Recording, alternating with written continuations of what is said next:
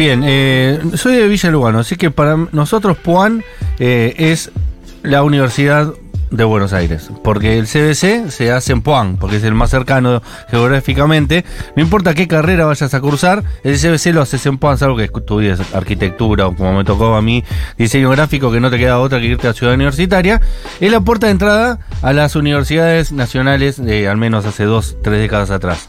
Así que esa es mi única conexión real con el mundo de Puan, que todos mis compañeros de colegio hicieron el CBC en Puan.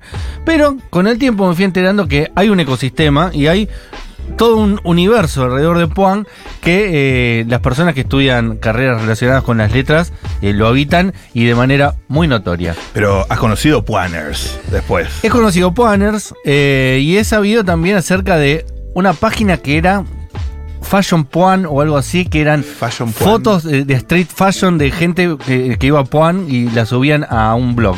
Eso es todo lo que tengo de Puan, porque la verdad que no lo habité. Así que me llama mucho la atención y por eso mismo está con nosotros dos personas que son parte eh, muy importantes, ¿no? De la, un- de la nueva película argentina que está rompiendo todo, que es Puan, eh, una comedia filosófica de proporciones existenciales, así lo explican, y son Benjamín Neistat y María Alche, digo bien. Alche. Alche. Alche. Eh, directores y guionistas, ambos dos de la película, ¿cómo se repartieron el trabajo? Eh, ¿Qué tal? Buenas tardes. Hola. Eh, lo repartimos de manera total, o sea, ambos hicimos todo. Eh, no hubo división de tareas, fue todos hacen todo. sí. ¿Y ustedes habitaron ese universo Puan? Eh, ¿Cómo les llegó el interés a contar una historia a través de esa facultad? Eh, yo he cursado en Puan. No hice el CBC en Puan, lo hice en Paseo Colón. Esa fue mi puerta de entrada, me dejaste pensando. Porque vos sos de otro barrio. Claro, de Catarina Sur. Le Claro. mandamos un beso. Eh, es más geográfico el CBC. Después eh, Claro. el mi interés. CBC fue el de Paseo Colón. Claro. Claro. Pero después empecé a estudiar artes combinadas en Puan. Que Ahí ya tenés que ir a la facultad, no hay otra. que primero se llamaba Historia del Arte, después pasó a llamarse Artes Combinadas. Y después de eso sí me cambié a filosofía y empecé a cursar y a rendir unas materias que no terminé. Y, pero bueno, un poco eso me acercó al mundo de la facultad, a cursar a los profesores. Y en un momento Benjamín también vino a la facultad y en ese acercamiento eh, sentimos como un deseo de, de contar Puan. ¿Y por qué? Él además les puede contar que es hijo de un profesor universitario, conoce también ese costado de, de eso y el por qué, bueno, son muchas razones. ¿Cómo podemos empezar? Eh, hay una especie de, de cosa muy particular, hay extremadamente particular en Puan. Creo que es un poco lo que decías vos antes de la moda Puan. Digo, no, no pasa, me parece, con todas las facultades que haya una moda. O hay también una página que se llama Puan Posting que ponen fotos de cosas extrañas, llamémosle, que se ven en Puan. Mm, Mucho meme Eh, también. Memes también, digo, hay algo ahí particular, difícil de poner en palabras, creo que hay que habitar el lugar para entenderlo o ver la película. Eh, y nos ah, resultó magnético para como universo, para fondo de, de una historia que fuimos construyendo. Mati Y- Rosso, ¿usted ya la vio? Yo la vi, me encantó, me gustó mucho. Me sorprendió incluso, me dio vuelta como una media en algún punto. Em, yo usaría mis palabras, pero ustedes que lo han indagado tanto, ¿cómo pintarías de alguna manera la esencia eh, de, de esto que tratan de retratar, que es eh, el ecosistema Puan? O sea, ¿de qué se trata? Eh, tiene que ver con, no sé, cuando empezamos a pensarlo, pensábamos mucho en la idea de contrapunto, entre esa concentración en pensar temas abstractos, en clases que duran cuatro horas, sobre un autor muy complejo, quizás analizando un párrafo solo, toda una clase desplegando palabras y términos y todas esas personas deteniendo el tiempo para esa escucha y esa paciencia en este mundo que es TikTok, correr, el subte, subir, Total. entrar, salir y luchar como en la jungla de la ciudad. Y lo que vimos primero muy notoriamente fue como esas dos cosas conviviendo. Un personaje que, que, que corre y que corre, como corremos todos en esta ciudad y que miramos el teléfono locamente y que estamos acelerados teniendo que hacer muchos trabajos. Y la posibilidad de brillar en ese otro tiempo que es pensar. Claro, me imagino un prototipo Martín Cohen, ¿no? Esa persona Total. encarnando O- o Darío universo Zeta también. De, en pensar y a, y a la vez ser una persona hiperactiva, ¿no? También. No el típico filósofo intelectual que uno lo piensa del siglo XIX, que era un tipo en un altillo reflexionando sobre el mundo, alejado de los problemas cotidianos, sino una persona que tiene que pagar las expensas, tiene que llegar a fin de mes, tiene que esperar el bondi, en un lugar aparte Puan está enclavado en una zona muy eh, quilombera de la ciudad de Buenos Aires, ¿no? Total. No sí, está en, los el- márgenes, está en, En el medio. barrio inglés de Caballito, cerca de Primera Junta. Pero plantean también, eh, además de ese debate eh, entre los personajes y la historia, también como eh, el debate de las ideas filosófico, ¿no? Que ocurre dentro incluso de la cátedra de filosofía política. ¿No? Y un personaje que representa todo lo, lo más clásico, lo que aprendemos, los progres y del Estado y tales autores, y un tipo que viene con toda la cosa nueva de la filosofía de la inteligencia artificial y que se lleva puesto toda la modernidad eh, y esos choques, ¿no? De Sbaraglia y el otro actor que se me fue el nombre, me Marcelo. Exactamente, que es tan lindo de ver también y tan cómico por momentos. Sí, totalmente. Creo que por un lado, bueno, en todo oficio, no sé, que se trate de la radio, del periodismo, la filosofía, el cine, siempre va a haber este algunos que están más anclados en, en la tradición, en Mm. lo que se viene haciendo, y otros que llegan con nuevas ideas, cosas frescas, modalidades eh, más modernas, más virtuales, más con más ritmo. Eso se da en todos los aspectos de la vida y siempre estamos en tensión, ¿no? Algunos estamos más atrás, por ahí mi caso, digo, hace dos semanas tengo Instagram. eh, Ah, ¿sí? Todavía no entiendo bien cómo se hacen algunas cosas y, veo otros que están, viste, como. Y siempre está esa tensión, ¿no? Entre los mundos que se van solapando. Eh, y por otro lado, la materia que te- se dicta en la película, la que se ve dictar es filosofía política, que es una materia pertinente para el presente porque es una materia que se dedica a analizar básicamente qué es el Estado, para qué, para qué sirve, qué es ser ciudadano, cuál- qué implica, cuáles son los derechos y obligaciones de ser un ciudadano, digamos, cosas que son re abstractas, pero que a la vez hoy, viste, se resignifican también porque... Piel de gallina. eh, piel de gallina no solo en la Argentina, digo, el mundo entero está como preguntándose qué es un Estado, para qué necesitamos un Estado. sí. Eh, Especialmente mi ley. Bueno, Benjamín, Eso, pero boludo, sobre, sobre esto me parece súper interesante una acotación, que es que, claro, cuando, se- cuando se habla de Puan, la película parece súper local y, y Puan y, y además es ciudad de Buenos Aires, no sé qué, pero la película le ha ido muy bien afuera. Eh, Subioto ganó en Berlín, me parece, ¿no? En San Sebastián. En San Sebastián, perdón, y eh, está seleccionada para los premios Goya del, del 2024. ¿Cómo es la recepción afuera?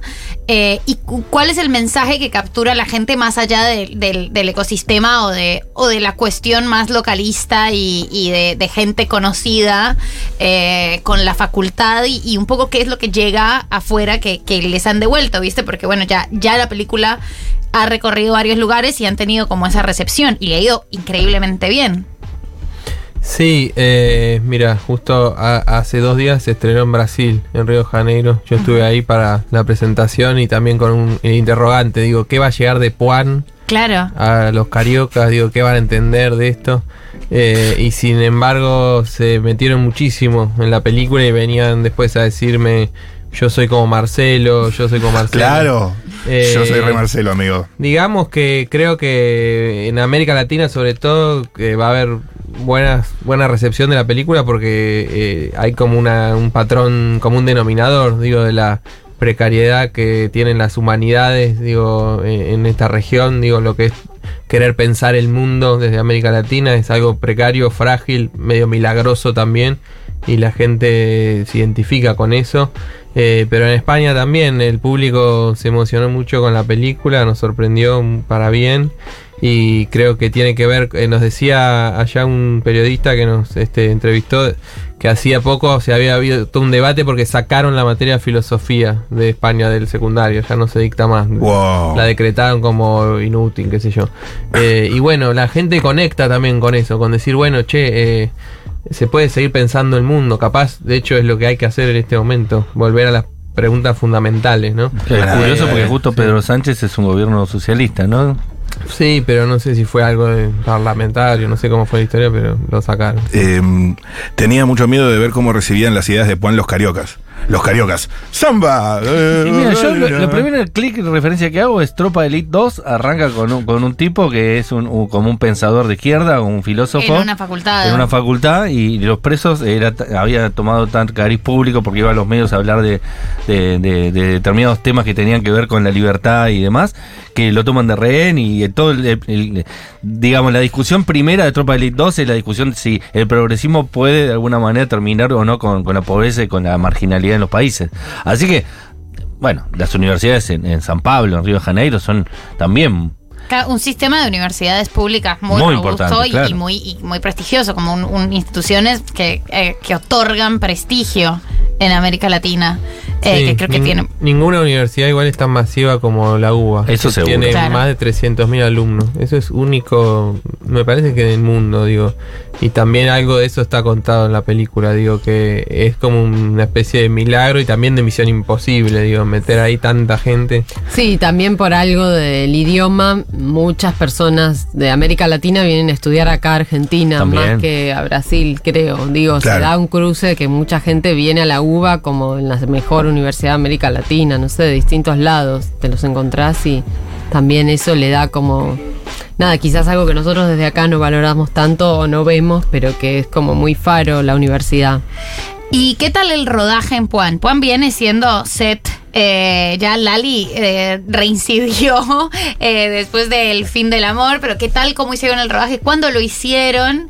Eh, ¿qué, qué tal? Cómo, cómo, cómo sucedió la situación con el pino? ¿Cómo, cómo, cómo, que cómo- cómo atravesaron eso eh, rodando en, en la universidad? Muy bien, tuvimos mucho apoyo, nos ocupamos de contarle bien a, al centro de estudiantes, a, a- a los docentes, a los no docentes, a las autoridades de qué iba la película, porque necesitábamos un poco mancomunarnos ahí, fundirnos un poco con, con la facultad para que la película tuviese forma y fuerza y eso funcionó muy bien. De hecho, todos los estudiantes que se ven en la película son estudiantes de Puan, verdaderos. Ah, Lo mira. cual era, no sabía era re importante para nosotros porque, como empezamos diciendo acá, digo, hay un look una Claro. muy particular y que no es que podés ir al sindicato de extras y es como armar una clase de puan y que te quede perfecta, digamos. Entonces, eh, Sí, no es solo el look, sino también cómo esas personas eh, iban a escuchar las clases. En la película hay varios momentos donde se ve eh, gente, primeros planos, escuchando. Y Lindo, bueno, era lindo. importante que esas personas estén como metidas en lo que están escuchando y por eso era importante que fueran alumnos. Y muy específica la pregunta. eh, para toda la parte filosófica del guion, incluso las, las clases eh, y los debates que se dan en, es- en eso, ¿ustedes eh, bucearon en esos textos, la nerdearon fuerte, se asesoraron o cómo fue que fue saliendo como esa conversación? Un poco de todo. Nos dimos el lujo de tener muchos asesores filosóficos Ajá, en distintas ajá. etapas que fueron como cumpliendo distintos roles, así desde los que nos discutieron y dijeron no, esto no, esto no, y es como que nos hicieron a nosotros preguntas y nos pusieron como a...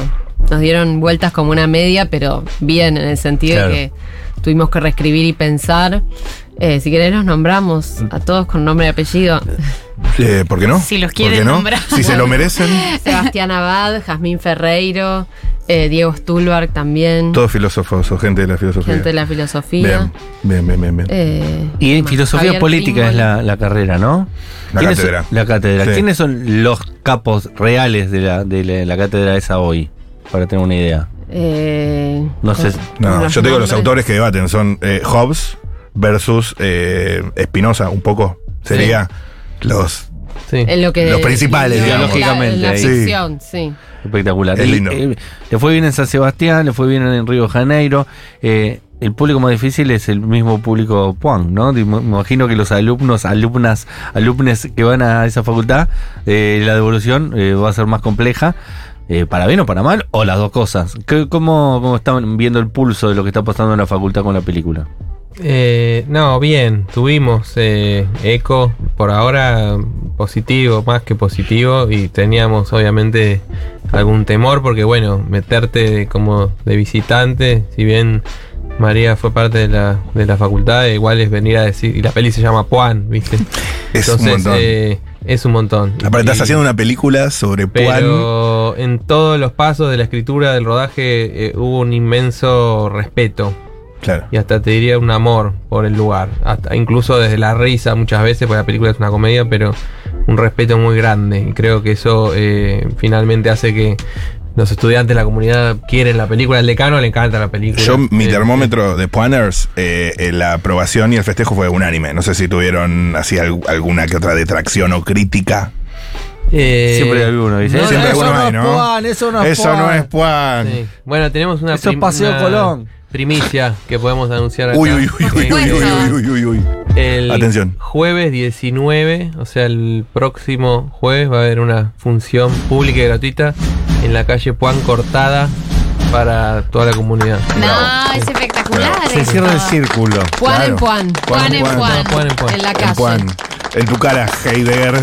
No puedo Eh, creer. Puan en Puan. Bueno, pero de hecho una columna muy bella que escribió una, una Puaner en este momento muy, muy reconocida, que es Tamara Tenenbaum Puaner, y de, de cuestiones audiovisuales. Hablaba y destacaba lo que vos dijiste, María, sobre como la importancia de la película para pensar la educación eh, en momentos en los que se la cuestiona muchísimo y la gente dice, no, bueno, los chicos, los, los pibes no, no aguantan estar en ningún lugar sin los teléfonos y hay ciertas formas de construir el conocimiento que van Claro. a ser obsoletas. Un que- teórico de cuatro horas. y que lo, lo que la película eh, logra resaltar muy bien es que no, que, que un aula es un aula, ¿no? Y, ese espacio como tan, tan sagrado y tan mágico se mantiene indemne a, a los obstáculos de la atención. Y que quizás es algo que, que también tiene la película muy fuerte. Sí, es re lindo lo que escribió Tamara, le mandamos un gran saludo. También vamos a estar en otro ciclo futuro que ya anunciaremos conversando con ella.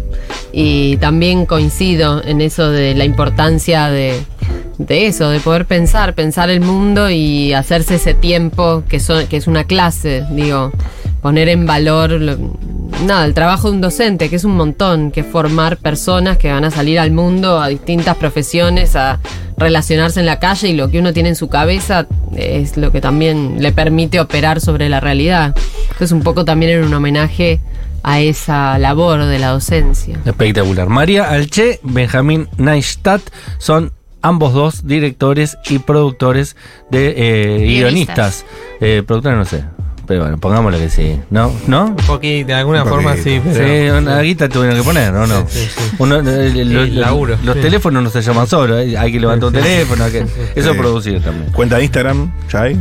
No. Juan Película. Juan Película. Bueno, Seguramente la, tiene ella más que él, porque él me parece que medio no lo maneja. Eh, No, son- pero tenemos excelentes productores, eh, Pasto Cine y Pucará Cine. Ah, eh, bueno. También les mandamos saludos. Le mandamos un beso grande. Eh, vayan hoy eh, y sigue la- una semana más o no, está ya en estamos. cartel en 50 salas. La Bien. película hoy eh, invitamos. Está en la ciudad de Buenos Aires en todos los complejos todavía. Por suerte viene andando bien. Ya la vieron 28 mil personas. Re bien. Que es como un ferro, casi, no sé. Está bien esa medida que uno tiene, ¿viste? Un ferro. Hicimos eh, dos obras ya, ¿viste? Ese tipo de Sí. cosas. No, ahora Sí. son como cinco. Eh, cuatro Luna Par. Muy bien. Claro. Bien. Cuatro Luna Par. Bueno, cuatro Luna Par, no cualquier banda hace cuatro Luna Par. Sí. Ahí va. ¿Y la bombonera también o no? Parte de la selección. Eh, ah, y tuvimos ayer una grata sorpresa de que eh, Mana y Aymar, de cuerpo técnico de la escaloneta, manifestaron en una entrevista que querían ver Juan. Eh, No, ay, es espectacular. Ella ama a. Aymar. Llega- Es que Llegamos. ¿Quién no ama a Pablo Aymar? ¿Y Me por qué no se contactan y, y lo llevan? Ya ¿Sabes quién la tiene que ver? ¿Sabes quién la tiene que ver, boludo? Eh, Fantino. Sí, bueno, Uf. que estudia filosofía. es verdad. Sí, No, pero debe estudiar en la UCA. En este Fantino momento te- lo te hace- invitamos. Se hace San una Andrés. editorial de 20 minutos. Estamos Fantino. Fantino para- tiene que ver, Sí, Juan, sí, sí, total. Estamos para debatir con Fantino eh, fuerte. Este, por No, pero su- va a bancar para mí. Al contrario, no vayan a debatir, vayan que Sí, les sirve, les sí, sirve a sí, ustedes. No, obvio, que todo el mundo vea. vea la película. No, igual está en un momento histórico hoy que no sé si está en ese plan, ¿no? Fantino. Está más para entrevistar a Marra ahora. Pero bueno, no nosotros- sé, tiene, también hace un programa de tres horas, amigos. Claro, Algo tiene que meter, sí. Eh, Neura se llama el Sí, programa. sí, sí. Eh, gracias por haber pasado por después de la tormenta. Vayan a ver Pan una semana más por lo menos y seguramente más si siguen con estos números porque así es el capitalismo. Si funcionan las cosas van a seguir. Así que vayan, vayan y vayan. ¿Qué es esto? Les estamos dejando estos regalos. ¡Oh, por Dios! Bolsos de Puan. Espectacular. Es No, no, no, espectacular no, esto. Este fin de semana vamos a estar presentando la película en muchas salas y sorteándolos. No esperaba. Hacemos unos sorteos muy divertidos así que que la gente siga las redes de Puan Película y se Espectacular, pero es, Es hermoso espectacular. este bolso. Sí, aparte es como Vamos. re Puan ir con ese bolso Es de Puan. súper, ir con este bolso a Puan es. Eh, el más es popular de la clase. Es super Puan. gracias por haber pasado en un ratito. Eh, objetos maravillosos.